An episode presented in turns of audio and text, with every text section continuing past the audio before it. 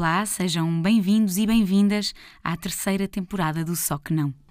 Hoje é um dia muito importante. É com grande alegria que estreio esta temporada aqui, mas também na RTP Play e no YouTube.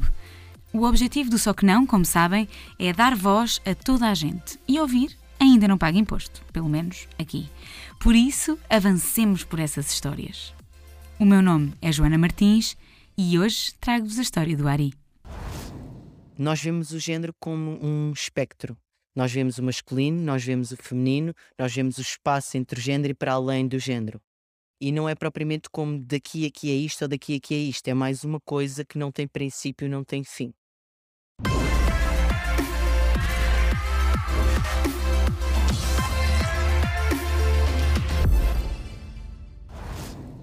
O Ari tem 34 anos e divide o seu ativismo entre duas lutas, a das pessoas não binárias e a das pessoas trans.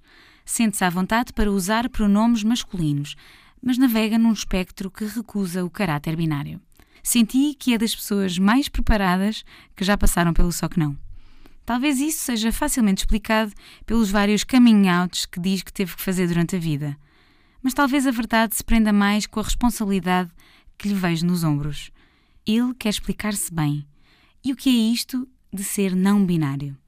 Ora, diz que a sociedade é binária porque dividimos as pessoas em machos e fêmeas quando falamos de sexo. Mas ao sexo associamos o género, o ser homem ou mulher, que é já um conceito social. E a evolução tem-nos mostrado que nem toda a gente se sente plenamente homem ou plenamente mulher.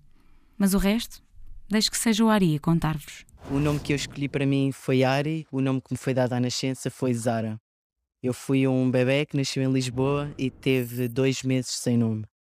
E a minha avó, ao folhear uma revista espanhola, encontrou o nome de uma princesa chamada Zara e achou: este é o nome.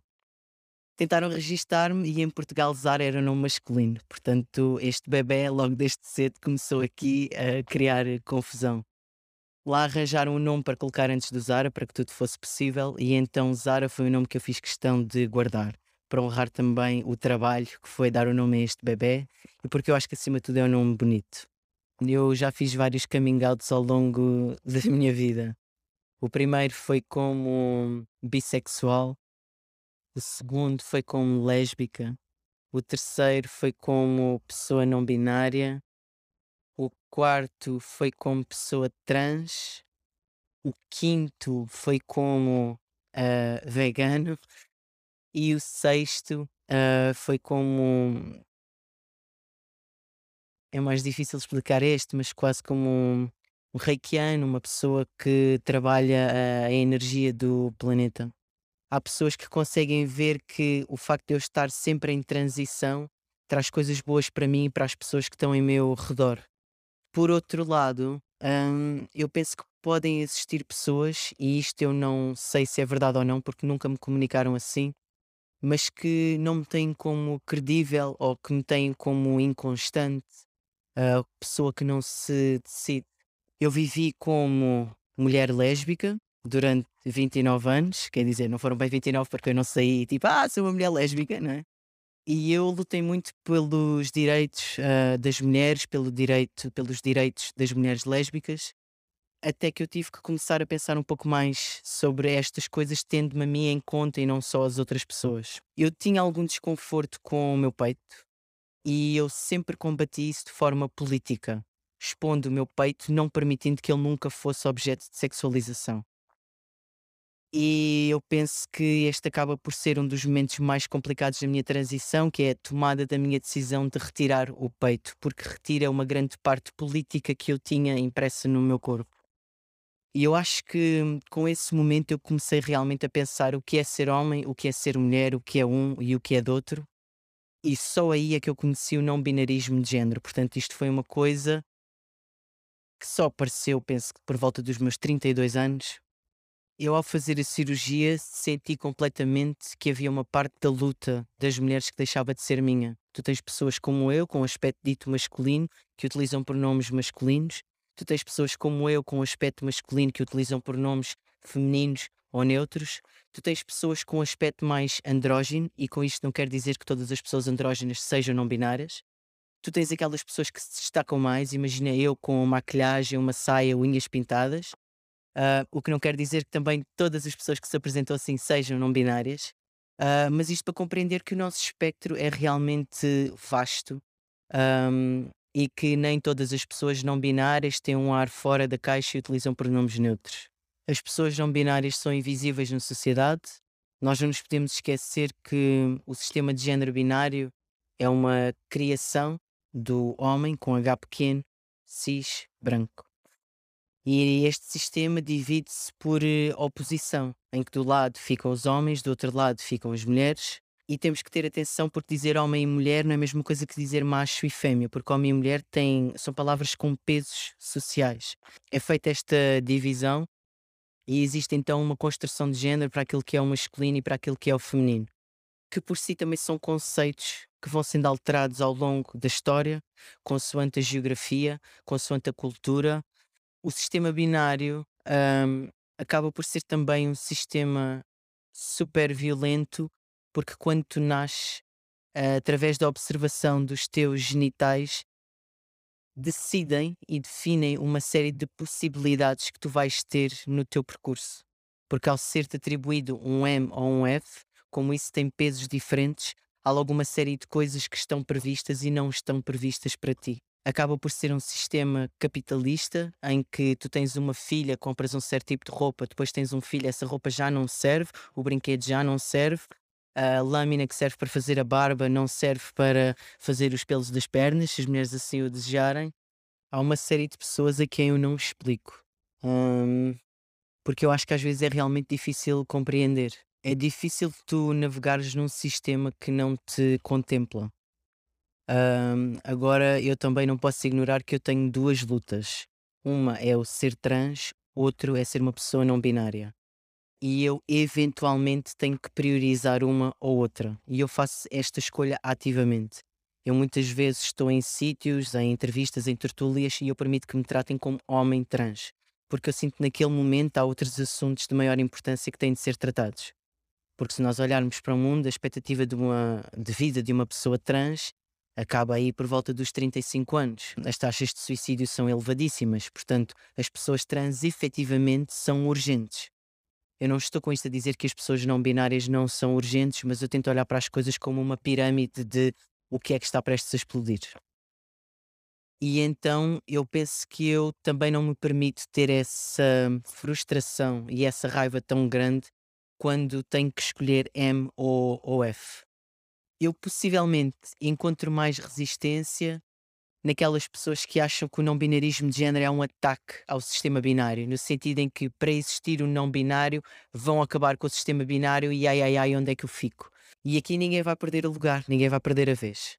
Mas encontro estas resistências, principalmente quando se fala de uma linguagem neutra, quando se fala de pronomes neutros.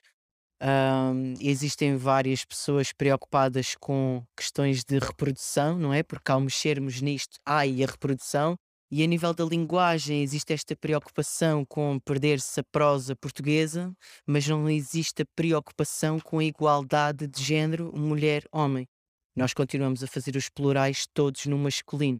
Isto não é igualdade de género se partimos do princípio que a língua é um reflexo da nossa sociedade. Eu hoje em dia sou mais livre porque, em primeiro lugar, eu sou lido como um homem. Ao fazer a minha cirurgia, mantiveram os meus mamilos, são os mesmos. Portanto, se eram objeto de censura antes, seria agora também. Mas claramente não são, porque neste momento não são objetificados de forma sexual. E no sistema binário continua a existir desigualdade de género entre homens e mulheres. E os homens têm uma série de poderes que as mulheres não têm. Portanto, logo aí eu sou mais livre. Acho que eu andar na rua uh, já não é uma mensagem política porque eu me misturo eu não tenho algo que tu possas apontar ou que tu possas criticar como fora da norma. O ser, o ser passável, em primeiro lugar, é violento, no sentido em que as pessoas se tentam aproximar muito de uma imagem que é considerada aceitável, e por isso eu acho que é bom nós trabalharmos uh, a passabilidade trans, não é? Eu sou trans, sou, tu notas que eu sou trans, ótimo, sabes? Um, e nesse sentido eu pude escolher, por exemplo, a minha cirurgia com as cicatrizes. Uh, eu tinha a oportunidade de fazer uma mais discreta, mas eu disse: não, eu de alguma forma eu tenho que conseguir ter um bocadinho de política em mim, sabes? Não existe representatividade não binária em Portugal em lado nenhum. Se calhar existe um pouco mais de preocupação com as pessoas não binárias dentro da comunidade arco-íris do que fora, não é? Porque fora é só o que é que estás a dizer? São pessoas que, penso eu, as pessoas cis heteros possivelmente não estarão tão predispostas a pensar sobre género, a não ser que se calhar tenham feito uma graduação em estudos de género ou tenham passado por sexologia ou qualquer coisa assim. E isto acaba por ser um tema muito mais da, da nossa comunidade porque desde cedo, uh, pelo menos desde que nos começamos a, a, compreender e a entender o nosso género ou a nossa orientação, temos que começar a lidar com estas coisas. Portanto, se calhar existe uma maior consciência e, nesse sentido, um ombro mais amigo dentro da comunidade. Eu acho que o género é preciso ser ensinado às crianças. Uh, não acredito na imposição de um género às crianças. E como é que se ensina o género às crianças? Eu acho que é através de desenhos animados, através de livros, através deste contar de histórias que pode ser eh, super divertido. Um, e as crianças eu penso que têm bastante mais imaginação e espaço para aceitar todas estas ideias do que uma pessoa adulta. Os mitos que existem uh, em relação a pessoas não binárias como eu é que nós usamos exclusivamente pronomes neutros, que nós temos que ter uma aparência excêntrica ou fora da norma, que nós temos que ter nomes estranhos, no vou que nós estamos a passar uma fase e que nós estamos na moda. Eu acho que as pessoas não binárias não são nenhum ataque. Muitas vezes são percepcionadas como, mas eu vejo este impulso como uma oportunidade para nós realmente repensarmos o género dentro do, do sistema binário. Habituámos-nos ao plural feito no masculino porque fomos educados e educadas a associar à ideia de homem, com H grande, o homem com H pequeno, o macho, a pessoa do sexo masculino. Esse homem foi-nos passado como a verdade universal, o tamanho único que serve a toda a gente. Uma regra que, no fundo, ignora aquilo a que chamam as exceções, onde também se enquadram as mulheres. As pessoas não binárias quebram o sistema de zeros e uns a que estamos acostumados, de preto e branco. Confundem os conservadores porque trazem uma luta de que não estavam à espera. Eu continuo sem perceber porque é que chamam ideologia de género às lutas da comunidade LGBTQIA. Porque, na verdade, o que essas comunidades pedem é a quase abolição do género, ou a compreensão de que o género é um espectro. Sei que biologicamente fomos criados e criadas para saber distinguir os machos das fêmeas, por uma questão de reprodução. Mas ser um homem ou uma mulher supera a biologia. É também a forma como nos sentimos e nos apresentamos em sociedade. Então, por que insistimos naquilo que vemos ou naquilo que queremos ver? Por que é que não perguntamos? Por que é que não damos espaço a que uma pessoa possa ser tratada com os pronomes que quer? Por que não? E se não servir o bom senso, saibam que o direito à autodeterminação da identidade de género está previsto na lei. A Lei nº 38/2018 proíbe no seu artigo 2 qualquer discriminação em função da identidade de género, expressão de género e prevê o direito à proteção das características sexuais. Ser uma pessoa não binária não implica qualquer mudança no corpo ou qualquer medicação hormonal. Toda a gente tem uma identidade de género. Em Portugal, ainda insistimos no caráter binário e não contemplamos um terceiro género ou um género neutro na maior parte das recolhas de dados. Mas estas pessoas existem.